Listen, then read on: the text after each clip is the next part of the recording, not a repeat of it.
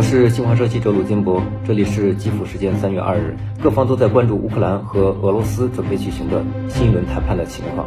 昨晚的基辅夜空又再次响起了数次警报声。Yeah, yeah, yeah, we can hear, we can hear the sirens.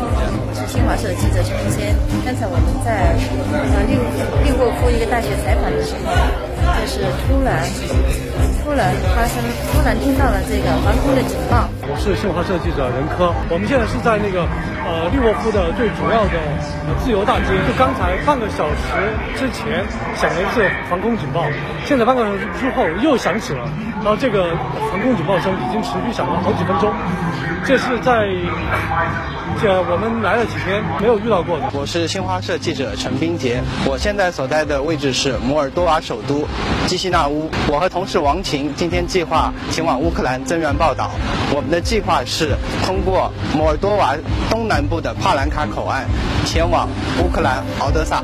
敖德萨是乌克兰第三大城市，同时也是黑海北岸重要的港口。这里是俄罗斯南部罗斯托夫州的顿河畔罗斯托夫市，欧洲安全与合作组织驻乌克兰特别观察团成员昨天夜里刚刚抵达这里。我是新华社记者张基业，我在白俄罗斯首都明斯克。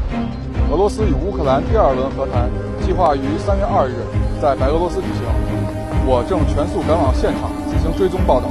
我是新华社记者张张，我现在所在的位置是波兰边境城镇普热梅希尔。今日，英国首相约翰逊访问波兰，与波兰总理莫拉维茨基要主义援助和新的制裁措施等问题进行了磋商。同日，波兰总统杜达与到访的北约秘书长斯托尔滕贝格举行会晤。